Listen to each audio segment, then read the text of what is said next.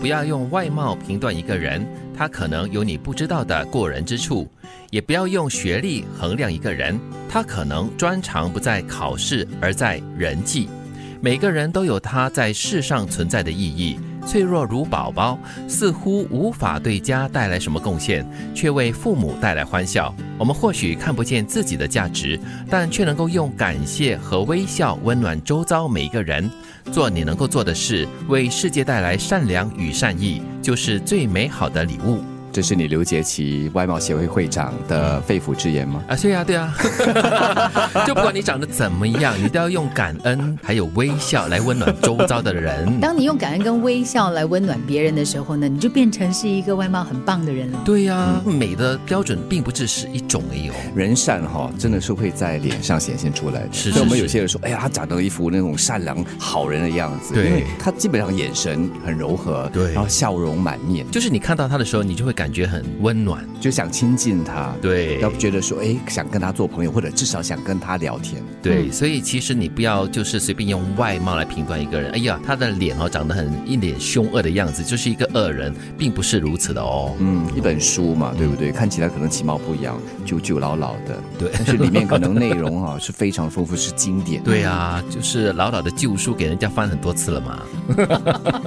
老老的人呢，让人家阅历无数。对。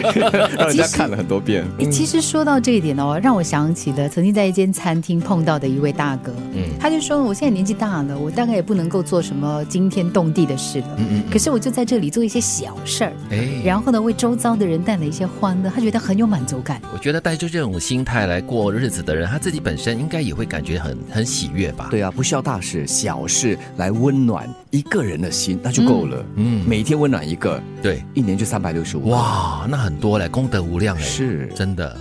很多时候发生了一点小事，你不知如何解决，反而自己先反反复复的去想各种负面的后果，人越变越紧张，情绪越来越低落，然后陷入恶性循环，最终变得负能量满满，消极不堪，自己变得很疲惫，连身边的人也觉得很压抑。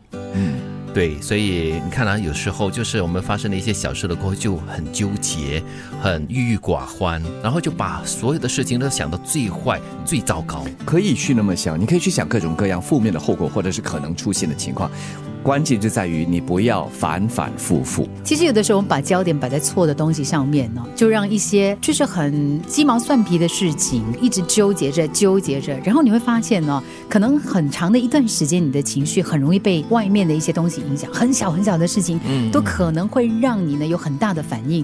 如果你发现有这样的情况的话呢，就表示你的生活重心失衡了啊！一旦失衡了过后，很多东西就会失去控制了。嗯，特别我们说到负面的。呃，想法呀、情绪啊、情感啊，它是一种好像那种下漩涡式的旋转，它会把你往下拉、往下抽的，嗯，很可怕的。而且就是一种恶性循环，越往下拉就越糟糕，整个东西就会失控，就完全无法挽回了。在你还可以往上游之前，你一定要马上醒过来，然后呢，游出这个漩涡。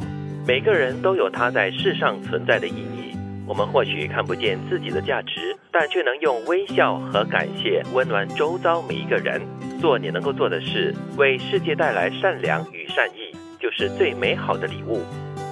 请记住，忧虑绝不会化解明天的不幸，它只会夺走今天的快乐。焦虑让你徒劳无功，困在死胡同里；冷静思考却为你提供一条康庄大道。